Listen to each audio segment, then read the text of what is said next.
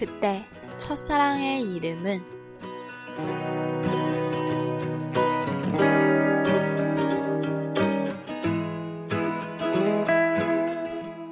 제이는 사촌 오빠의 아들이라며 우리에게 사진을 종종 보여주었다. 깜짝 놀랄 만큼 예쁜 아이였다.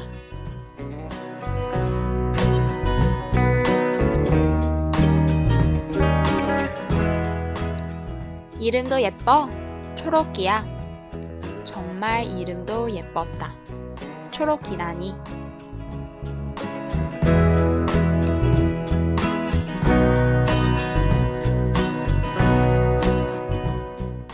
오빠가 옛날 같은 성당에 다닌 루라를 좋아했는데 그 루라 이름이 초록이었대. 그래서 아들 이름을 초록이라고 지은 거야. 어릴 적 혼자 좋아했던 누나 이름을 몰래 따서 아기 이름을 짓는 남자라니. 우리는 그 남자의 순정함을 제 멋대로 상상하며 환호했다.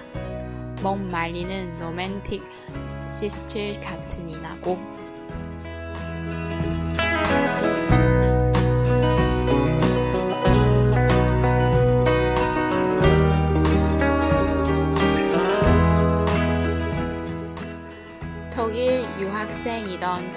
사촌 오빠는 오랜만에 한국에 다니러 왔다가 친구들을 만났다.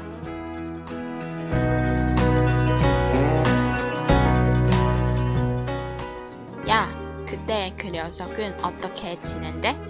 결혼은 했고? 그들은 올해 소식이 끊겼던 이들의 안부를 전하며 삼겹살을 굽거나 낙지 볶음을 먹었겠지.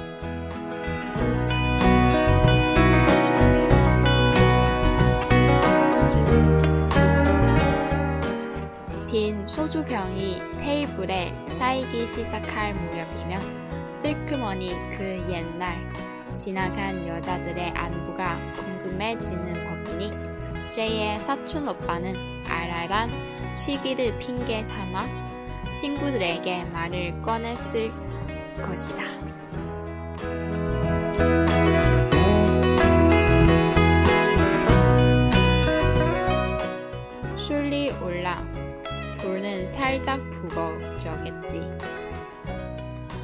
루나 소식은 알아? 초록이 루나. 친구들은 고개를 갸우둥거렸다. 누구? 초록이 누나. 옛날에 우리랑 같이 성당 다녔던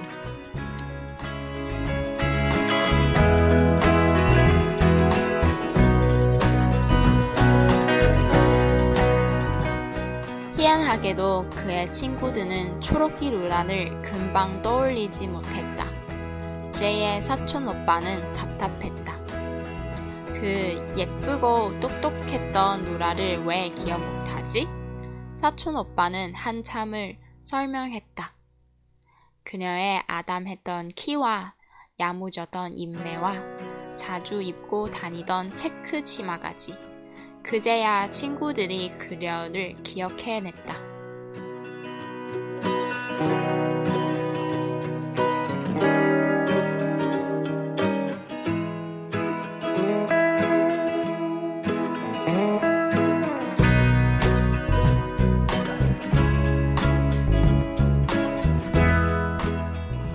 철옥기 누나 말하는가 본데?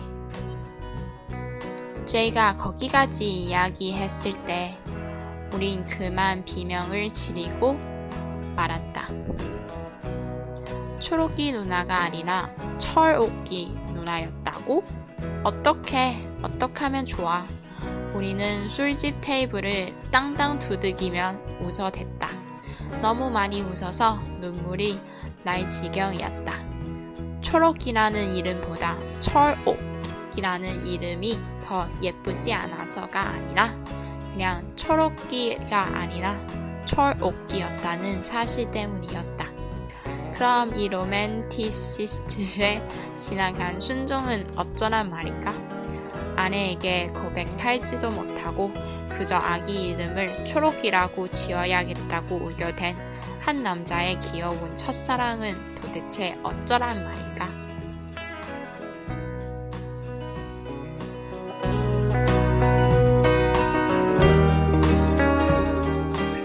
하도 어처구니가 없어 그저 펑펑한 표정만 지었을 제이의 사촌 오빠를 연민하며 우리는 소주를 퍼마셨다. 어떻게 너무 안쓰러워. 그러니 지나간 추억은 함부로 건드리는 것이 아닌데 그날 그 자리에서 물어보지 않았더라면 첫사랑 초록기 루나의 이름은 딴 아들 초록기를 가진 아빠로 그렇게 순종하게 영영 살 수도 있었을 텐데.